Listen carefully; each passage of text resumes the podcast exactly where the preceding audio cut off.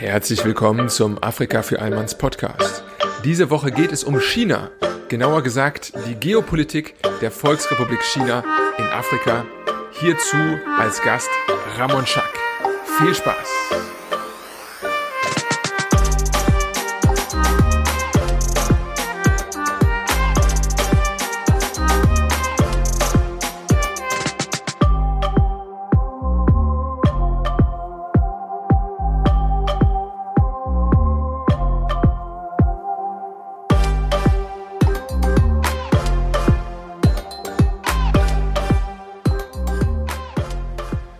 Freunde, nachdem wir uns ja bereits in Staffel 1 alle 55 Nationen dieses vielfältigen Kontinents dezidiert angesehen haben, ist es nun Zeit, mal losgelöst auf dieser afrikanischen Nationalebene uns die Makroperspektive anzusehen. Wir zoomen also mal global raus ne, und gucken mal, sag ich mal, ähm, gesamtgeografisch, was noch an Afrika alles für Akteure hängen. Und äh, der größte Akteur, wenn man das Ganze auf der Weltkarte mal betrachtet, ist zweifelsohne die Volksrepublik China. Darum soll es heute gehen. Es ist quasi die Einleitung einer Miniserie. Die soll jetzt nicht unbedingt konsekutiv verlaufen, aber die wird heute definitiv begonnen. Und wir fangen an mit dem größten Player, nämlich der Volksrepublik China. Ich glaube, da muss ich gar nicht viele einleitende Worte für verlieren. Das ist ein Thema, was sich durch alle Medien, durch alle Themengebiete auch zieht, sei es Politik, Wirtschaft, äh, Geografie, Finanzen, Soziokultur. Ich könnte die Liste endlos weitermachen. China ist ein big, big, vielleicht sogar der biggest Player in Afrika. Und zusammen mit dem äh, Geopolitik-Experten Ramon Schack möchte ich heute diese Folge nutzen, um einen Einstieg in das Thema zu finden. Es geht unter anderem um eine historische Einleitung der geopolitischen Aktivität Chinas in Afrika, dann natürlich auch um einen Perspektivwechsel. Ne? Was ist die Interessenslage auf Seiten Pekings innerhalb des Mutterkontinenten Afrikas und vor allem auch die Abgrenzung gegenüber herkömmlichen Global Playern oder, sag ich mal, Regionalmächten wie äh, Europa, den USA und anderen. Und zum Abschluss natürlich wollen wir auch die Perspektive wechseln, aus mal, auch mal aus afrikanischer Sicht schauen, was denn ähm, die Aktivität Chinas für die Nationalstaaten bedeutet. Ich bin sehr dankbar, dass Ramon Schack hier für die Zeit gefunden hat. Er war ja bereits in Staffel 1 zu Gast und ich schätze die Gespräche mit ihm sehr. Er ist ein wirklich unabhängiger und vor allem kritischer Geist, der auch Bücher äh, publiziert. Er schreibt Artikel und hat auch einen eigenen YouTube-Kanal, den ich hier auch immer empfehlen möchte, äh, nämlich Impulsiv TV, ein wirklich interessantes Format. Und äh, gemeinsam äh, war das ein wirklich bereicherndes Gespräch und ich bin sicher, dass nicht nur ich, sondern auch ihr eine Menge daraus ziehen könnt. Genießt das Ganze und wenn ihr noch mehr wollt, es gibt dazu noch einen Bonus mit noch kontroverseren oder sage ich mal ähm, diskussionsintensiveren Fragen und einem zweiten Gespräch. Das findet ihr für alle Unterstützer dann auf Steady und Patreon. Und ansonsten glaube ich aber auch, dass diese 45 Minuten dann wirklich ähm, kompletten Inhalt geben können. In diesem Sinne, Freunde, viel Spaß damit und wir hören uns dann in zwei Wochen wieder.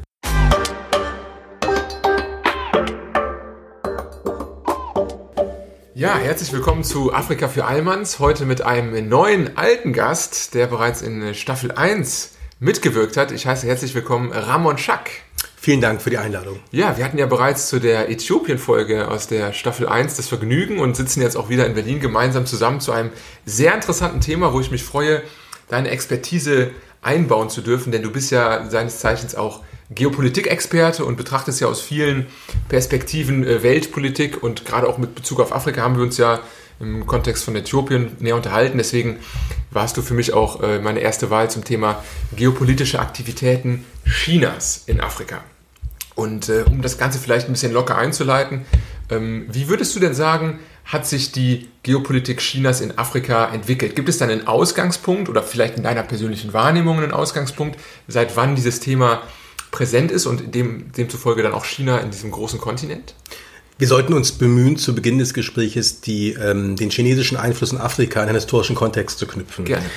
Ähm, man darf nicht vergessen, dass die ähm, Politik der Volksrepublik heute in Bezug auf Afrika sich historisch an den großen ähm, Schiffsreisen des Enuchen-Kapitäns, äh, dessen Name gerade entfallen ist, okay, Chinas, das, das, das fügen wir hinterher noch rein, ähm, orientiert, der schon in der frühen Neuzeit äh, Handel mit Afrika betrieb. Ach, bis, okay, krass, bis auf. Das ist schon viel älter und ähm, das ist eine historische Kontinuität, die durchaus nicht im Vordergrund steht bei der ähm, ideologischen Aufarbeitung dieses Phänomens in, in, der Volksrepublik selbst, doch aber im Hintergrund äh, historisch definiert wird. Damit darf nicht vergessen, dass auch die Volksrepublik China zunehmend äh, alle weltpolitischen Schritte, innenpolitisch, sozialpolitisch, wie auch außenpolitisch, ähm, versucht historisch ähm, einzukleiden. Der, die Hinwendung zu Konfuzius mhm. Hm, zum Beispiel. Und in dem Zusammenhang ist auch interessant, dass Afrika, wie auch das ganze weltpolitische Engagement, äh, versucht wird, in traditionellen chinesischen historischen Dimensionen darzustellen. Nach dem Motto Chinas mhm. Position schon in der frühen Neuzeit, Marco Polo. Man denkt quasi in großen Linien. in großen Linien. Ähm, zu Beginn der Volksrepublik, darf nicht vergessen, als sie ausgerufen wurde, hm, eine Provokation für die Welt 1949 übrigens auch für die Sowjetunion, den damals größten kommunistischen Staat. Josef Stalin witterte schon sehr früh die potenzielle Gefahr, allein demografisch. Er hat auch lange Zeit Chiang Kai-shek unterstützt, das vergessen okay. viele Leute. Also die, die ähm, ehemalige... Richtig. Ich werde kurz ausholen. Die erste Begegnung Gerne. von Mao Zedong und Josef Stalin äh, verlief äußerst frostig. Ähm, Stalin hatte ein wen, weniger ein geopolitisch, aber doch ein... Ähm, äh, ein Gespür für die menschliche Natur und er wusste, dass dort ihn ein Rivale heranwächst, der irgendwann auch die Existenz der Sowjetunion ernsthaft herausfordern könnte. So kam es ja auch 20 Jahre später ungefähr mit dem Krieg am Mussuri zwischen der Sowjetunion und der Volksrepublik China, hm, der fast in einen Nuklearkrieg ausgemündete. Das sind die wenigsten. Ähm, die Volksrepublik China hat von Anfang an unter Mao Zedong ähm, propagiert, dass sie eine internationalistische Macht ist. Okay. Und es gibt Propagandaplakate aus der Zeit, wo Menschen aller möglichen Hautfarben äh, gemeinsam hinter der Flagge der Volksrepublik China hinterherlaufen. Und der schon von der Sowjetunion etwas erloschene antikolonialistische Anspruch wurde durch die Gründung der Volksrepublik neu belebt.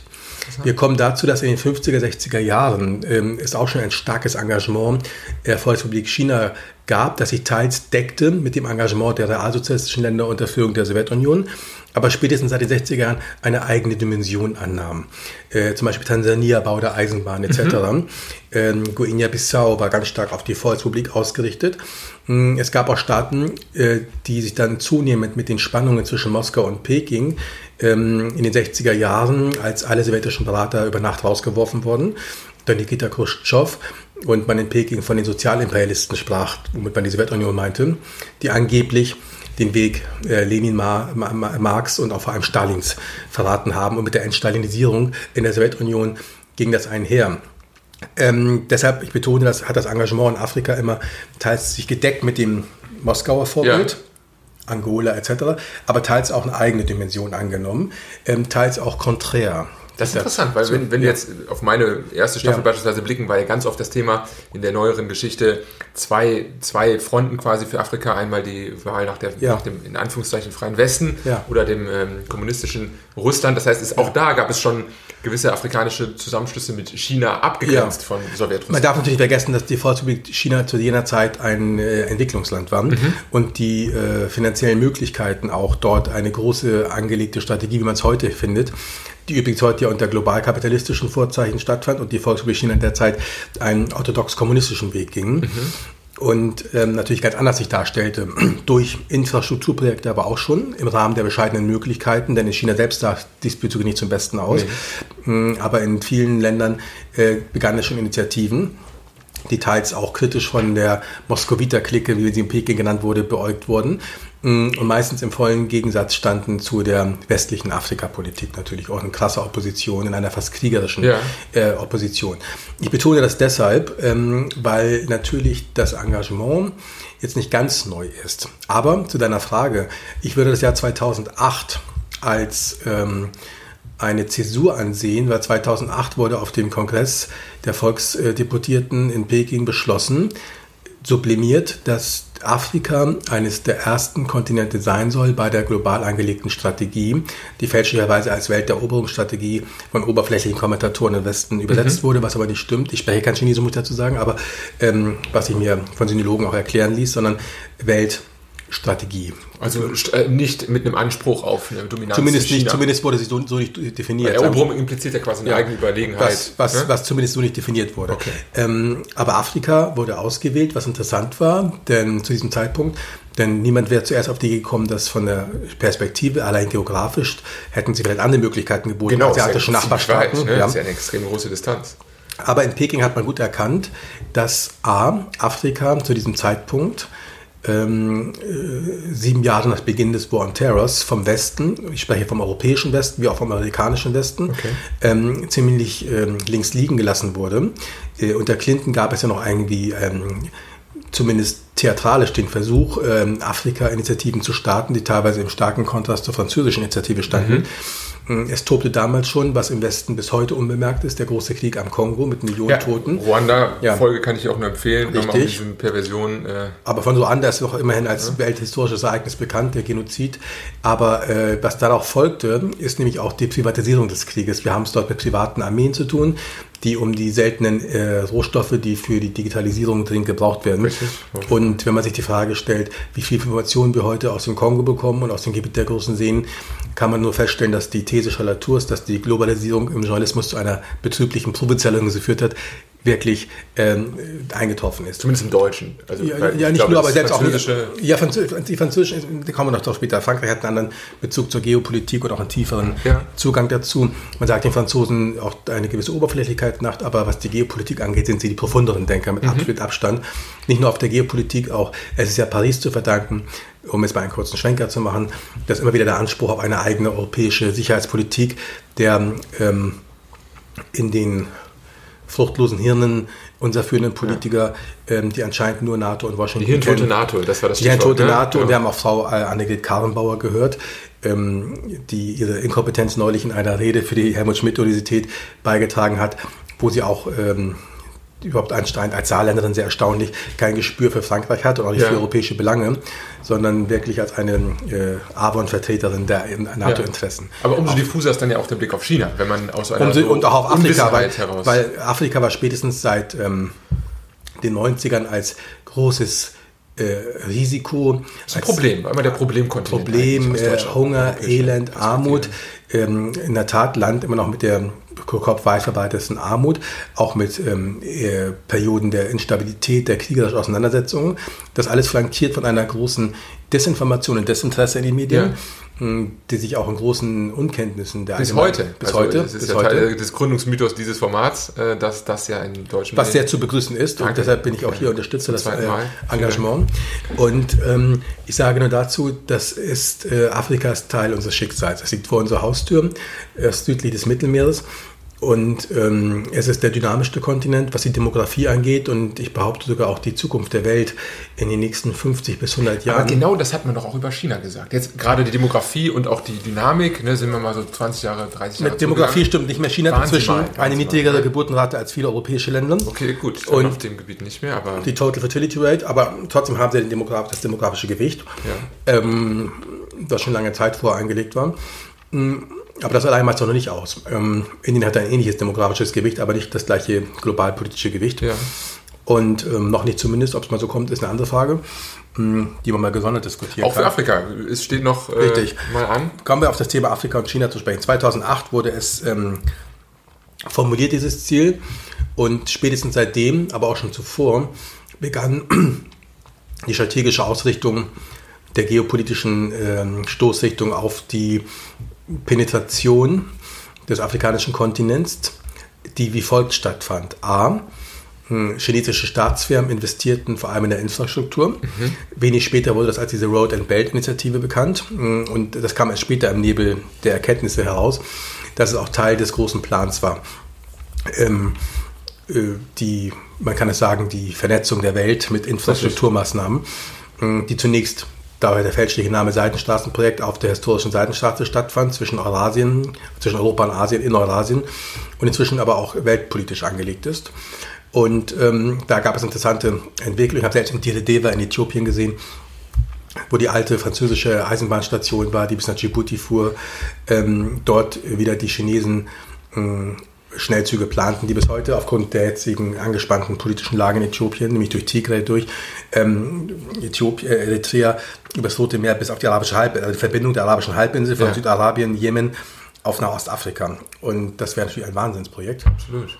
Das ist als dynamischste Volkswirtschaft Afrikas gegenwärtig. Ja, ja. und ähm, China hat erkannt, dass ähm, Afrika demografisch in den nächsten 50, 100 Jahren eines der äh, demografisch potentesten Länder der Welt sein wird mit der jüngsten Bevölkerung. Auch als Ganzes. Also man hat nicht wie Frankreich sich die Filetstücke der ehemaligen Kolonialreiche oder wie Deutschland. Nein, die hatten sie ja nicht, man weil hat, sie hatten keine genau, koloniale Vergangenheit. Man hat quasi immer das, den Kontinent als Ganzes gesehen.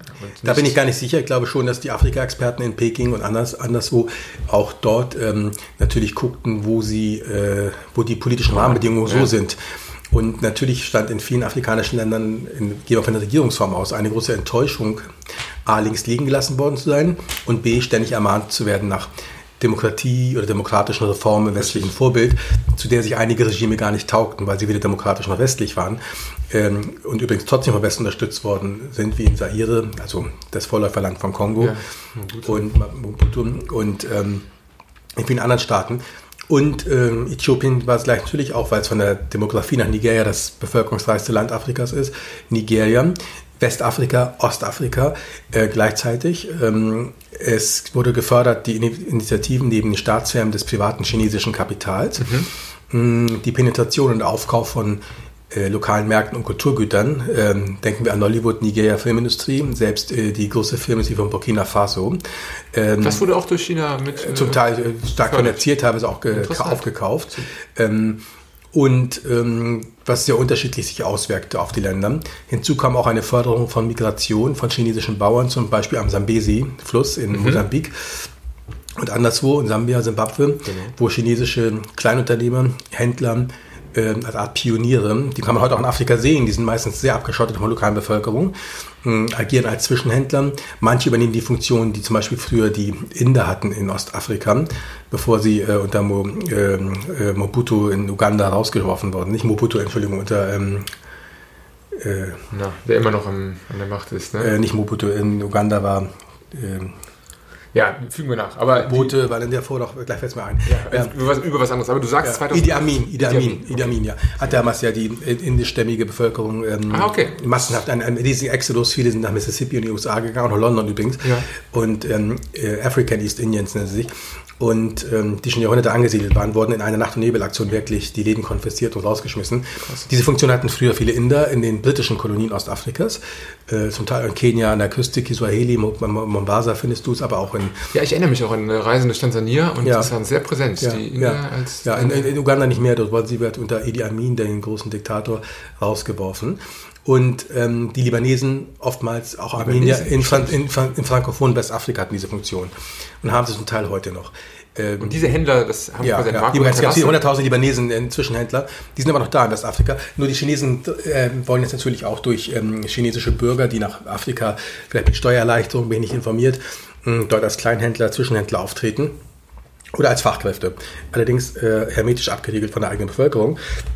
Gleichwohl, und das kam erst in den 10er Jahren auf, und war aber nicht eingeplant, wurde eine Migration aus Afrika in die Volksrepublik forciert. Ja. Weil der zwischenafrikanische Viertel in großen chinesischen Städten. Ich wollte gerade sagen, es ist knapp hinter Frankreich mittlerweile die erste Anlaufstelle ja. für afrikanische Studenten. Ja. Also die Zahlen sind, ja. glaube ich, um drei. Und da wurde, da wurde natürlich auch Businessmen und Businesswomen und dann natürlich auch die akademische Elite. Man hat begriffen, dass viele Afrikaner äh, soziokulturell ausgerichtet sind, entweder natürlich auf die USA oder England oder Frankreich, Richtig. in einigen Ländern auf Portugal oder Brasilien, äh, Angola, äh, Mosambik, Sao Tome, Guinea-Bissau etc., Kapverdische Inseln. Und da versucht man jetzt einen eigenen, wir hatten eben erwähnt, dass es keine koloniale Vergangenheit gab, einen eigenen, unbelastet quasi, eine eigene sozioökonomische Formatierung stattzuformen, indem diese jungen Menschen dort äh, nicht nur mit englischen, amerikanischen akademischen Sitten, sondern auch mit chinesischen ja. vertraut werden und einen anderen Blick der Dinge bekommen. Inwieweit das Früchte trägt, wird sich zeigen. Du hast eben erwähnt, dass sehr viele junge Akademiker dieses annehmen. Allerdings hat auch die Sowjetunion in der Lomonossow-Universität das versucht. Ob das wirklich so ankam, weiß man nicht. Viele äthiopische Ärzte wurden in der Sowjetunion ausgebildet zum Beispiel. Oder auch... Ähm, Viele heutige Präsidenten sogar selbst noch. Ne? Ja, richtig. Ob das wirklich eine nachhaltige äh, ideologische Umorientierung stattfinden lässt, das ist eine Frage. Aber auf jeden Fall führt das zu einer gewissen kulturellen Nähe. Und wir wissen ja auch, das hat man früher in Europa begriffen, dass Studenten, Auslandsstudenten, die irgendwann zurückkehren, dann wieder auch vielleicht sowas wie kulturelle Bindeglieder sein können. Natürlich, äh, Ankerpunkte. Aber jetzt hast du schon sehr gut skizziert, ungefähr den, sag ich mal, den, den Turning Point. Du hast so den Umfang ungefähr skizziert. Was sind denn die Motive, was sind denn die Ziele für China hinter dieser Strategie, die ja wahrscheinlich anders als jetzt so das banale Verständnis davon als reiner Wirtschaftsfaktor, also ist jetzt nicht nur eine Gewinninvestition, oder? Wie würdest du das auch umreißen? Also zum einen wurde eine geopolitische Analyse vorgenommen wo die Türe offen sind für chinesisches Engagement. Hm. Man hat denn, ich hatte es jetzt zu Beginn erwähnt, dass Afrika ein bisschen nackt im Wind stehen ja, gelassen worden ja. ist und man stieß dort vor. Und ähm, A, gibt es eine strategische Komponente. Hm wenn man auf einem Kontinent, der so groß ist wie Afrika, Fuß fasst, angenommen äh, von Häfen und Militärbasen und Marinebasen, die man an wichtigen geostrategischen Nadelöhren wie am Roten Meer oder ja, ähnliche ja, äh, aufbaut, bis hin zu einer politischen Bedeutungsgewinn, wenn man natürlich Alliierte hat oder Satellitenstaaten, soweit möchte ich gar nicht gehen mit Satellitenstaaten, weil das ein festgelegter Begriff ist, aber Alliierte. Ja. und ähm, mit wachsendem demografischem Gewicht. Und Trotzdem muss man natürlich auch die ökonomische Komponente, einen Rohstoff. Afrika ist ein rohstoffreicher Kontinent und für die boomende Volkswirtschaft der Volksrepublik hm, bietet sie das an. Und wenn man Zugang zur Politik hat, strategisch durch Investitionen, äh, hat man auch leichten Zugang zu den Ressourcen. Und da Europa sich schaudernd abgewandt hat, Afrika den Rücken zugekehrt hat, an der Straße von Gibraltar bei Tarifa in Südspanien sind nur 15 Kilometer bis Marokko, nach Tanga, ähm, an der schmalsten äh, Strecke, und immer nur von Flüchtlingen und alles Mögliche, was heute auch rechtspopulistische Parteien thematisieren, ähm, hat man da äh, eingegriffen und dort Fakten geschaffen. Mhm, zumal das ähm, westliche Engagement, gehen wir vom europäischen Westen aus, mh, nehmen wir Frankreich mal außen vor, sich erschöpfte auch in besserwisserischen Belehrungen, Einführung von Mehrparteiensystem, was in gewissen afrikanischen Staaten auch verheerende Folgen hatte und haben kann. Hm, weil diese Gesellschaften zum Teil tribalistisch organisiert sind und mhm. äh, das in blutige Gemetzel endete. Absolut. Und ähm, da hat die Volksrepublik einfach auch ähm, ihr eigenes Modell der autoritären Entwicklungsdiktatur, was sowohl für viele Despoten, aber auch für viele Bürger Afrikas, so ungern man das im Westen hören möchte, attraktiver ist. Es gibt zumindest einen politisch stabilen Rahmen, der eine ökonomischen Aufschwungsoption einleitet und man darf nicht vergessen, dass der ökonomische Aufschwung von Staaten, die wir heute so bewundernd anerkennen, wie Südkorea, Taiwan, äh, nicht unter der Demokratie sich vollzog, sondern hart Militärdiktaturen und dann einen sanften Übergang Chile, Lateinamerika, ähnliches Beispiel. Und ähm, man hat in Afrika wohl erkannt, dass sowohl der Manchester-Liberalismus als auch der orthodoxe Marxismus Moskowiter Schule beides nicht geklappt hat. ja. Und das, das, chinesische Modell, das sich nicht unbedingt innenpolitisch einmischt, aber einen ökonomischen Rahmen gibt, um die Herrschaft zu stabilisieren und auch wirklich nicht nur eine kleine Günstlingswirtschaft äh, fördert, sondern auch wirklich eine Kamarilla, sondern wirklich auch breite Massen. Mhm. Ob das nun, das ist ja unterschiedlich natürlich auch und auch da ist die Frage, wer davon profitiert. Man sollte ja kein rosa-roses Bild, aber zumindest die Infrastrukturmaßnahmen, wenn man auch viel Gemecker hört in Äthiopien, ist die Straßenqualität schlecht, aber immer passiert was. Ja, richtig. So. Die Frage ist natürlich dann, weil es ja nicht auf, äh, sag ich mal, Geschenksbasis passiert, sondern meistens mit Krediten verbunden ist, inwiefern das natürlich auch einen eine Region dann abhängig macht von dem jeweiligen Kreditgeber. Ja, das kann man bei amerikanischen und westlichen Engagement auch fordern. Wie weit ist der Kosovo abhängig vom Westen? Ja gut, aber das sind, das sind dann ja Firmen, die diese vergeben oder im weitesten Sinne Staatsfonds, wenn es ja. eine, ein Staat selbst vergibt Verstehe. und auf einmal ja. Annexionen wie beispielsweise in äh, Sri Lanka anstehen von Häfen, die dann unter 99-jährige chinesische Herrschaft... Gut, Sri Lanka ist ein anderes Beispiel. Ähm, äh, ja, sicher. also das chinesische Engagement ist auf gar keinen Fall nur uneigennützig oder nur aus Herz äh, Jesu äh, Konfuzianismus mhm. basierend, sondern hat schon deutlich strategische äh, Interessen, auch den Anspruch der Weltmacht China gerecht zu werden. Ja. Und eine Weltmacht kannst du nur sein, wenn du auf Nachbarstaaten und vor allem auf anderen Kontinenten, Klar. wie auch die USA und Großbritannien das hatten, äh, das Präsenz ist zeigt. ein interessanter Punkt, weil das ja auch so ein bisschen, also du hast jetzt die wirtschaftliche und mhm. politische Komponente mhm. schon genannt. Wie hat das denn die Sicherheitspolitik beispielsweise da? Ist da auch ein Motiv hinter für Chinas Engagement in in Afrika, dass man sagt, man will sich vielleicht auch rüsten für etwaige Konflikte, dass man dort schon eine gewisse Präsenz hat oder ich glaube, das ist, was Afrika angeht, noch ähm, drittklassig. Ähm, dieses Engagement zeigt sich jetzt in Asien vor allem. Okay. Und ähm, die Volksrepublik ist auch deshalb auf Afrika ausgewichen, weil in Asien selbst, in ihrer eigenen Hemisphäre, steht sie natürlich äh, Indien gegenüber. Und ähm, dem indischen wachsenden Anspruch, zwei Milliarden Völker, zwei Giganten, die äh, eine ziemlich lange Grenze teilen, wo es auch schon blutige ja, Unruhen gab. Corona hat keiner mitbekommen. In letzter Zeit auch blutige äh, Grenzkonflikte ja. gab, die auch schon in den 60ern eskalierten, in Sikkim zum Beispiel und weiter oben. Ähm, und dass natürlich auch Indien ähm, vor allem regional äh, Interessen vertritt. Man merkt das in den Kampf um Sri Lanka, du hast es eben erwähnt.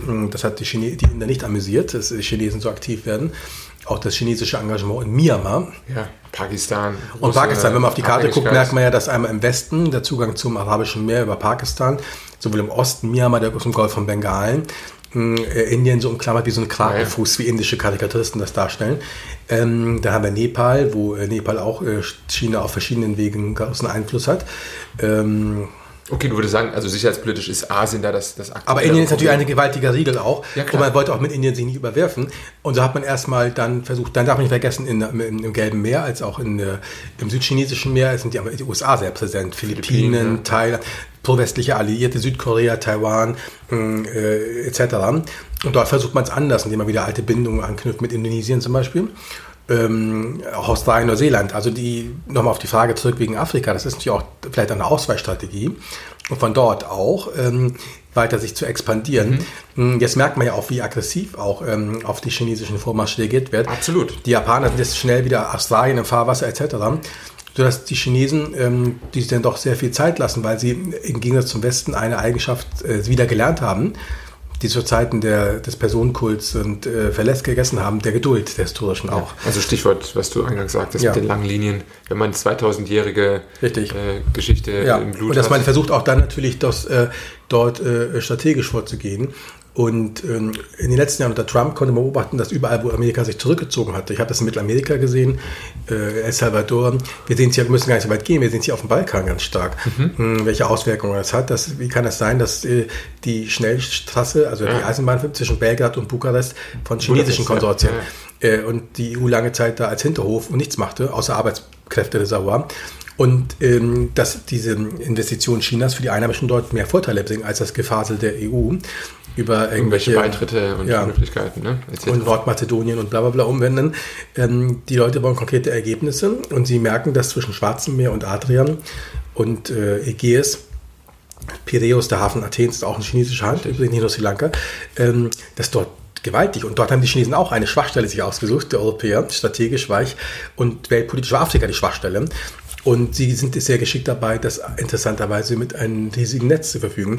Iran ist zwangsläufig in die, in die weichen Schoß Chinas gefallen aufgrund der westlichen Sanktionspolitik mhm. und mhm. inzwischen hat sich ähm, Teheran mit einigen Zähneknirschen aber immerhin doch strategisch sehr stark äh, der Volksrepublik zugewandt, weil das Land ist auch, das die äh, äh, Rohstoffe kauft und damit die amerikanischen oder westlichen Sanktionen abfedert. Ah, okay, weil das ist Das darf man nicht vergessen. Das ja, ist auch, die Chinesen haben sich dann gehalten. Es wird immer äh, darüber gesprochen, aber ähm, sie sind natürlich auch so mächtig inzwischen, dass sie auch durch den amerikanischen Drohungen ja. nicht mehr ganz sich unterordnen müssen. Das ist äh, interessant. Ja, aber vielleicht äh, leiten wir das ein bisschen Afrika, über, ja. weil bei Afrika ähm, ist es ja tatsächlich so, dass du sagst es ja auch, schon lange Zeit durch Europäer ähm, entwickelt. Wie würdest du das denn eventuell abgrenzen? Ob es wirklich entwickelt worden ist, eine andere Frage. Nein, Entschuldigung, äh, äh, also es hat ja. sich lange entwickelt, die Abhängigkeit von ja. Europa mit Afrika. Ja. Und äh, man hat es ja auch gewollt, ne? gewisse Ressourcen, Vorteile und auch, ähm, sag ich mal, äh, Machtpositionen, die so einen Besitz wie ein Land mhm. haben, ähm, sind dabei. Aber ich wollte eigentlich darauf hinaus, inwieweit kann man das denn abgrenzen, was China heute macht vielleicht zu bestehenden Großmächten in Afrika. Jetzt bist du natürlich schon öfters auf die USA eingegangen. Ich weiß, dass in dem Kontext natürlich Deutschland kein Player ist. Dann nennen wir mhm. vielleicht noch Frankreich als große mhm. geopolitische Macht in mhm. Afrika. Wie unterscheidet sich die Aktivität dort zwischen China, USA und Frankreich beispielsweise? Sie unterscheidet sich in einem Merkmal sehr stark, nämlich dass die Chinesen direkt keine politischen Forderungen stellen. Okay. Also sie sagen nicht, ihr müsst hier Demokratie oder ähnliches einführen oder ihr müsst hier eure Beziehung zum Iran kappen oder ähnliches. Ähm, sie machen das smart. Sie bieten attraktive ökonomische Investitionen an, ähm, flankiert von einem Zugang zu vergünstigten Zugang zu Rohstoffen, je nach Land, je nach äh, Rahmenbedingungen auch ähm, vielleicht Entwicklungspotenzial für landwirtschaftliche Kooperation, das hängt immer davon mhm. ab. Ähm, aber, und da sehen Sie Afrika schon unterschiedlich, weil natürlich in der Zentralafrikanischen Republik ein anderes Umfeld herrscht als in Äthiopien. Klar, aber das wissen Sie auch. Sie sind da auf ja, Natürlich, das, das, wissen Sie sehr genau. Sehr ähm, ja, ja, da sind Sie sehr gut vorbereitet. Vielleicht besser als manche Westler. Und das wird je nach Sachlage so äh, pragmatisch äh, veranlagt. Ähm, und das unterscheidet sehr stark. Ähm, der Westen kommt ja immer noch dann her als großer, immer noch als Fukuyama-Nachwirkung, äh, Ende der Geschichte. Jetzt wird ja alles so wie im Westen. Und ähm, Potentaten, die man gestern unterstützt hat, werden dann ähm, kritisiert oder fallen gelassen. Wie Mobutu in Zaire, das Land, das heute Kongo heißt, um die großen Kriege herrschen. Äh, wie Probleme, die zu Massakern führten, wie in Ruanda, wo dann auch die belgische Ordnungsmacht, wie auch die UNO völlig versagt hat, mhm. das zu verhindern. Mm. Frankreich ja sogar auf Seiten der, äh, der Hutu stand lange Zeit, ne? Also, ja, vorsichtig, aber ja, das ist zumindest so, also, dass lange Man steht sich ja selbst gegenseitig im Wegmarkt ja, gesprochen. Ja, ne? das stimmt. Und äh, eigentlich kein Konzept mehr besitzt. Richtig. Denn nach dem Ende des Kolonialismus und auch des Imperialismus, das heißt, der ist meiner Meinung nach nicht zu Ende der Imperialismus, er kommt nur halt in mhm. einer Form daher. Ähm, das ist ein amerikanisches Phänomen. Die Amerikaner waren immer eine antikoloniale Macht, aber durchaus imperialistisch. Ja. Ähm, äh, ist eigentlich nur noch der Shareholder Value und der, die Rendite das Ausschlaggebende und das andere ist Makulatur und das wird natürlich bemerkt. Ähm, wenn man glaubt, dass man One Man, One Vote in ein Land wie Nigeria irgendwas ähm, Stabilisierendes bringt, in einem Land, das so konfessionell, so religiös so stark gespalten ist, dann kann das eher das Gegenteil, Friktion und Separation und Zerfall, Staatszerfall, ähm, was man ja auch in anderen Teilen der Welt erlebt. Ähm, Äthiopien steht für diesen große Herausforderung jetzt auch und ähnliches. Ich bin sicher, dass das chinesische Militär auch der Regierung in Asadeva strategische Hilfe gibt bei der Niederwerfung der Tigray-Rebellion. Ja. Ich bin sicher, das wird sich in den nächsten Tagen, wir bekommen leider, obwohl wir globalisiert sind, kaum noch Nachrichten aus diesen Ländern.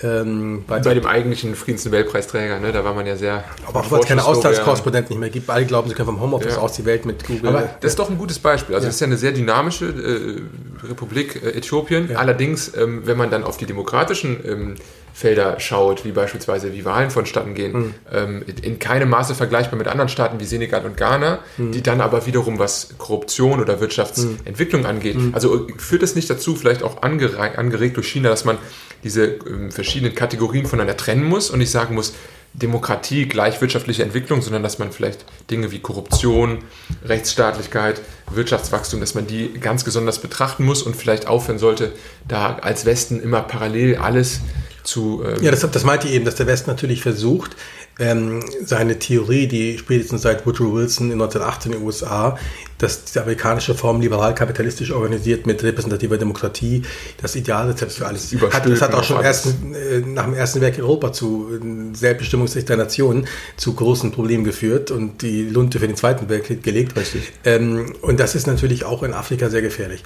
Ähm, ja, der Westen sollte einfach ein bisschen realistischer an die Sache mhm. rangehen auch nicht glauben, dass er alle Probleme der Welt lösen kann, vor allem nicht, wenn sie selektiv sind. Äh, wir schweigen doch zu vielen Sachen, ob in Ägypten oder Sisi, wo ähnliche Menschenrechtsverletzungen wie in Syrien passieren. In Syrien sind sie böse, in Ägypten guckt man weg, wenn äh, demokratisch gewählte Islamisten hingerichtet werden. Ja. Ob man es gut oder schlecht findet, aber es ist ja auch eine äh, Algerien, guckt man weg, ist man eigentlich froh, als das Militär die Macht übernommen hat gegen die demokratischen Experimente. Das ist der maghrebinische Norden Afrikas. Ich könnte viele andere Beispiele nennen. Mhm. Dafür ist Afrika zu komplex, um es alles in allen Allzeiten aufzuführen. Aber ich halte es für richtig, dass man natürlich auch mal erkennen muss, dass Staaten, Regionen und der Begriff Staat ist ja in Afrika äh, noch was ganz anderes als bei uns. Ja. Ähm, West- und Zentralafrika sind äh, die Staaten gezeichnet worden, den Kolonialbesitz ja. äh, abgrenzend der Franzosen, Engländer meistens. Ähm, gewachsene Nationen kann man ansatzweise Äthiopien als Vielvölkerimperium und ein paar andere Gebiete nennen, aber maybe vielleicht die Südafrikanische Union noch, aber auch das ist auch wieder ein Kolonialprojekt, aber wenn auch noch in anderen Dimensionen gewachsen. Deshalb sind diese Begriffe eh schon, wenn man schon diese Begriffe was ganz anderes bedeuten, ja. haben wir die Begriffe Demokratie. Also im Westen gehen wir davon aus, wenn wirklich der Stimmzettelfetischismus dominiert, alle Jubeljahre dürfen Bürger in die Urne eine Stimme abgeben dass das gleich Demokratie ist, hat in Osteuropa schon nicht mehr geklappt. Und ähm, man glaubt immer noch, das ist, ähm, dann kommen automatisch wirtschaftlich liberale Bedingungen und automatisch Prosperität. Das war der große Irrglaube, der immer noch von manchen Leuten geträumt wird. Mhm. Ähm, das ist aber falsch. Und auch die Menschenrechtssituation muss da auch nicht zwangsläufig besser werden. Wir erinnern uns, dass wir im Irak wollten die USA einen Leuchtturm der Demokratie errichten und der ausstrahlt auf die Nachbarstaaten. Wie ein paar Jahre später war der IS da, nicht wahr? Also ähm, da hat man auch gewählt und auch äh, in Afghanistan. Nur das löst ja noch nicht alle Probleme.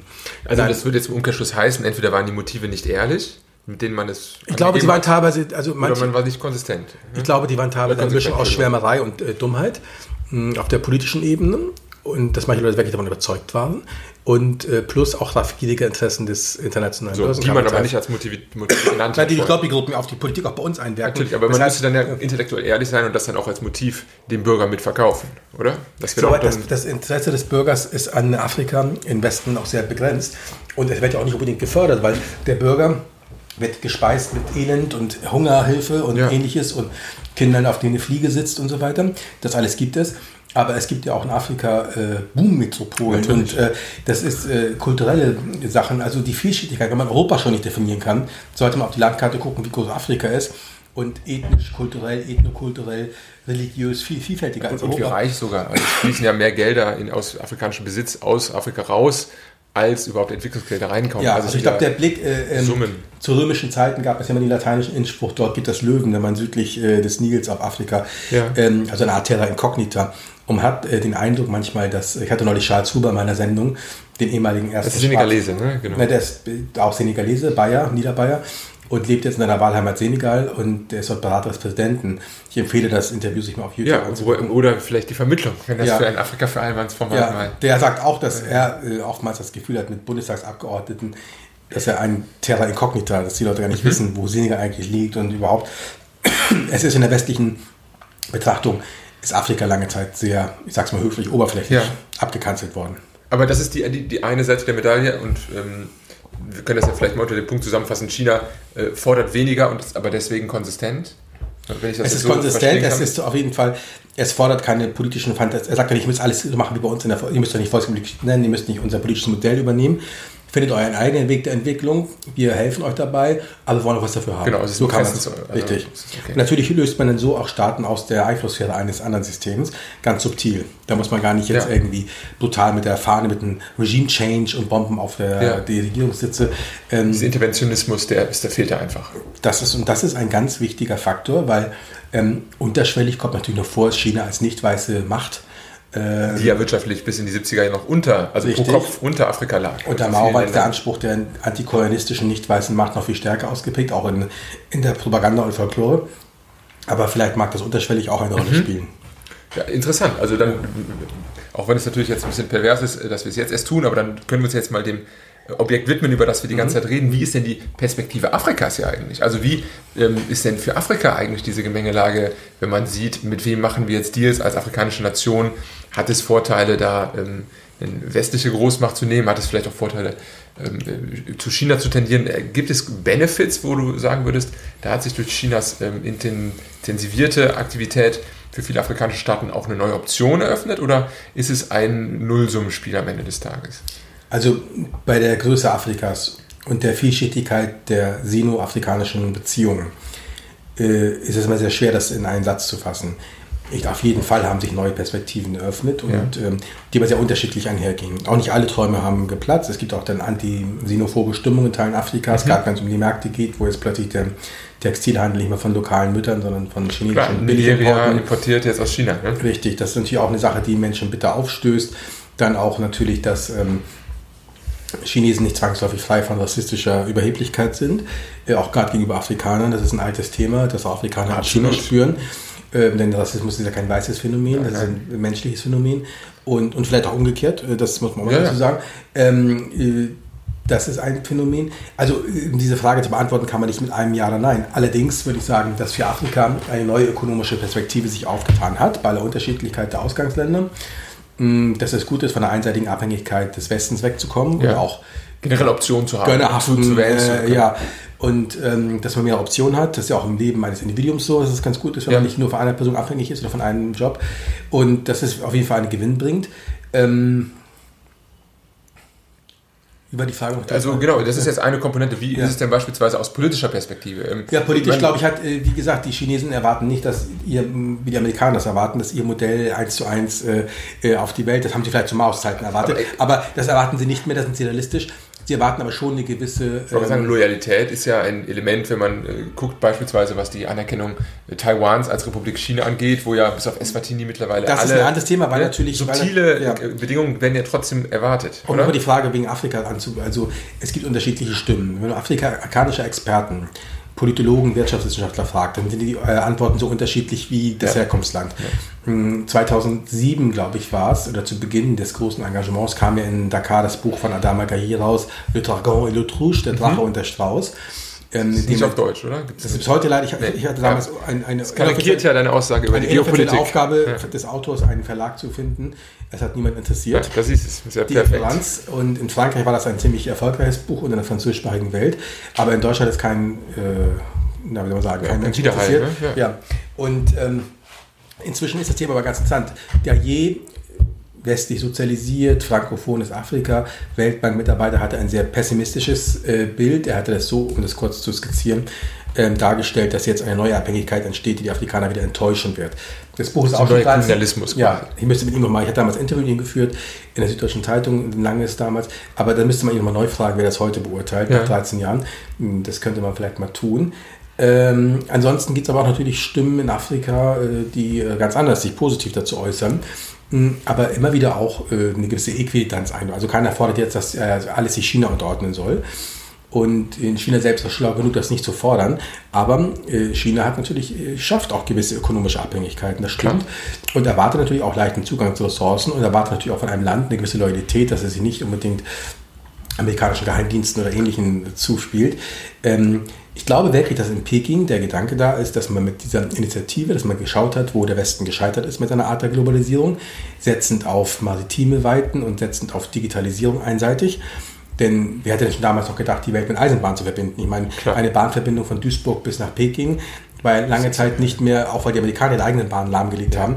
Jetzt kommt langsam ein Umdenken dass man auch ganz andere Möglichkeiten die Welt zu vernetzen. Nicht nur von den Küstenmetropolen aus, sondern auch von den. Ein Phänomen, was in Afrika ja ganz, ganz groß grassiert, wo ja alle quasi alles passiert an den Küsten und in den Hauptstädten. Und ja, aber weltweit übrigens auch so, wenn du es anguckst, hat es in den letzten Jahren, seit dem Beginn der Globalisierung, ähm, auch der westlichen Herrschaft über die Welt vor einem halben Jahrtausend, waren es ja die Küstenstädte, ob nun Lissabon oder Amsterdam oder mhm. Neu-Amsterdam, New York etc. Äh, und äh, die alten, äh, vergessenen Welten, das wissen die meisten gar nicht, dass in alten Weltkarten das Kaspische Meer als Mittelpunkt aufgetragen ist. Mhm. Und äh, da kommen wir ja ganz interessant hin, die Entwicklung, hm, Seidenstraße etc. Das heißt, Marco Polos war, die ging ums Kaspische Meer, das Herz der Welt. Hm, und äh, also zwischen China, Zentralasien, den osmanischen und persischen Reichen und den Weiten der Merovingier. Und das ist eine Sache, die chinesische Geostrategen im Blick haben, mhm. was auch für ihre geopolitische Position sind ja keine so maritime Nation wie die USA, die zum Beispiel drei Meerzugänge hat, drei bis vier, ja. Atlantik, Pazifik, Golf von Mexiko, Karibik. Ähm, sie sind dann schon, zwar haben sie eine Riesenküste, aber sind doch äh, auch in, in, das asiatische Herzland hinein. Ähm, Mongolei als Nachbar Ulaanbaatar ist die Stadt mit der weit vom Meer entferntesten Hauptstadt der Welt. Mhm. Der Staatsgebiet streckt sich auch stark nach Zentralasien aus und ähm, tangiert auch den Mittleren Osten zum Teil. Bei Afghanistan, grenzt an Afghanistan, die Volksrepublik, auch vergessen die meisten. Und nicht nur an Pakistan. Also, ähm, und da hat natürlich, das, dieses Land liegt, diese Gegend liegt brach. Ähm, äh, das Heimgesucht von kriegerischen Entwicklungen. Die Niedergang der Sowjetunion hat ja auch wie eine Eisschmelze die zentralasiatischen Staaten freigelegt sodass für China ein anderer Zugang sich äh, gibt über Kirgisistan, Kasachstan zu dem Kaspischen Meer mit seinen riesigen Energievorräten. und dann auf der mhm. anderen Seite Baku, das Great Game, Herr Erdogan ist ganz stark inspiriert, Krieg, Armenien, Aserbaidschan, ähm, Russland, Friedenstruppen, Kaukasus. Der Südkaukasus ist das Herz. Kommt wieder, kommt wieder ins geopolitische Geschehen. Und da haben ähm, die Strategen der EU von von der Leyen bis unsere Herz allerliebste äh, Bundesverteidigungsminister so viel Ahnung wie ein Hilfsschüler von Goethes Dichtung. Mhm. Ja, das ist natürlich. Das ist, ist Weil sie einseitig westzentriert waren. Ja. Und das merken sie plötzlich, da tut sich ein riesen Hintergrund. Das heißt, Afrika auf. ist kein Einzelfall, sondern ja. das ist ein, ein eins von vielen Elementen, ja. die quasi als Achillesferse jetzt, jetzt auch. Und ich betonte zu Beginn, dass auch die Pläne, die ja jetzt noch nicht verendet worden sind, aber sicherlich noch in den Schubladen liegen, dass eines Tages die arabische Halbinsel mit Ostafrika verbunden wird. Da haben wir einen direkten Zugang über Saudi-Arabien, Iran, nach Zentralasien und damit in die Volksrepublik China. Also eine direkte Eisenbahnverbindung direkte von Peking bis nach Addis und damit nach Mombasa, Nairobi, überall. Und dann würde Europa ziemlich alt aussehen, nicht wahr? Das ist äh, ja. hochinteressant. Ja, also es sind natürlich Sachen für die Zukunft. Vielleicht meine letzte Frage noch im Gerne. Sinne der afrikanischen mhm. Einigung, was ja früher mal vielleicht als Gedankenspiel gestartet im Panafrikanismus, aber ja. in vielen Köpfen, gerade wenn man mit Afrikanern selbst spricht, natürlich als das große Ziel immer noch mhm. da. Glaubst du, dass die Aktivität Chinas und auch die Einflussnahme Chinas, ob das ähm, auch langfristig den Afrikanern hilft, näher zusammenzukommen und diese, diese Kooperation, weil jetzt wurde ja beispielsweise das Headquarter der Afrikanischen Union vor einigen Jahren von China finanziert durch viele hundert Millionen, ähm, oder spaltet sie das noch mehr, weil sie einfach eine neue Art der Kolonialisierung erlebt durch eine weitere externe Macht und bleibt quasi das, äh, das Meer der großen äh, afrikanischen Staaten weiterhin zerstückelt oder kann China den Kit liefern? Um da langfristig eine gewisse Fusion auch oder einen Anschluss aneinander herleiten zu können. Ob China das nun kann, weiß ich nicht. Ich kann nur sagen, dass die Infrastrukturmaßnahmen allein aus pragmatischen Gründen natürlich dazu führen, ja. dass ähm, die Staaten eher zusammenwachsen. Wenn zum Beispiel mal eine Eisenbahnverbindung existieren sollte, ein Hochgeschwindigkeitszug, was sehr zu wünschen wäre, zwischen, bleiben wir bei Mombasa oder Dar es Salaam in Tansania, etwas ja. weiter südlich, bis nach Accra, Ghana oder Lagos ne, in Nigeria. Gibt es ja diese Pläne, ne? durch große ja. Autobahnen. Wenn man sich anguckt, ähm, zum Beispiel, dass man heute, wenn du in Lagos, Nigeria bist und du willst nach Nairobi fliegen, wärst 80% der Flüge vor der Corona-Krise werden die über Europa abge... Ach, du musst erst nach Paris. Versuch mal bitte, ähm, oder von Nairobi aus einen Flug nach... Das ist ähm, ja nicht gerade günstig. Da Dakar, Senegal zu bekommen. Ja. Das heißt, das Dreifache ist dann immer noch billiger, äh, äh, nicht zeitaufwendiger, äh, zeitaufwendiger über Paris oder sonst wo zu fliegen. Ja. Und ähm, wenn jetzt 100, oder stell dir mal vor, ein Hochgeschwindigkeitszug zwischen Kairo und Cape Town, Kapstadt, ähm, der ähm, Nordafrika verbindet mit Südafrika, der dann vielleicht in, ähm, na gut, äh, mit Zwischenstationen in Kinshasa, was weiß ich. Das bringt natürlich die Afrikaner mehr zusammen. So gut kennen die Afrikaner sich auch gar nicht. Frag mal, also ich glaube, ähm, die, die, durch die geografische Weite, flankiert von einer mangelnden Infrastruktur, ähm, ist es oftmals Ostafrikanern und Westafrikanern gar nicht möglich, sich kennenzulernen. Mhm. Sie lernen sich kennen aus Zerrbildern oder als Flüchtlinge in der westlichen ja, Welt. Und vielleicht. sehen höchstens auf dem Smartphone ja. noch Europa und ja. diese. Und ähm, man darf nicht vergessen, der Kaplan, der Geostratege, den man sehr kritisch sehen kann, Amerikaner, hat 1990 in einem Buch ähm, Reise an die Grenzen der Welt geschrieben, dass Westafrika die Region ist, die am schlechtesten erschlossen ist, auch vom Flugverkehr. Und das stimmt sogar bis heute. Also versuch mal Flüge nach Westafrika ähm, im Vergleich der Kontinent ist nicht besonders gut erschlossen. Mhm. Auch von Ghana nach äh, Südafrika zu fliegen ist nicht ganz so einfach. Von anderen Zügen, Bussen reden wir gar nicht. Ne? Das ist natürlich noch viel komplizierter.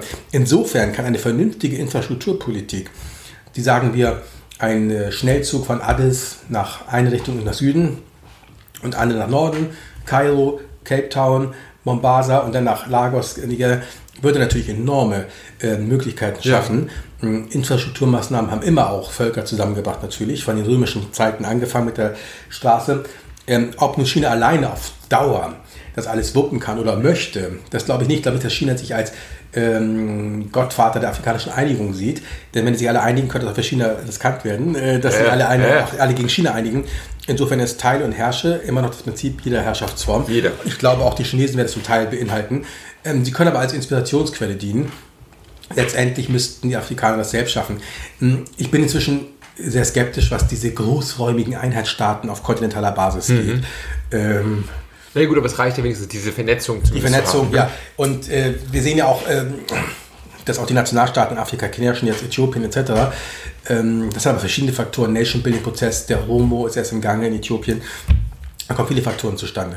Letztendlich ein gewisser wirtschaftlicher Ausgleich führt auch zu einer gewissen Stabilität. Und ähm, wenn dann auch eine tribalistische Bevorzugung aufhört in manchen Staaten, ähm, was ja immer noch gegeben ist, Klientelwirtschaft auch auf ethnischer Basis, kann das natürlich dazu führen.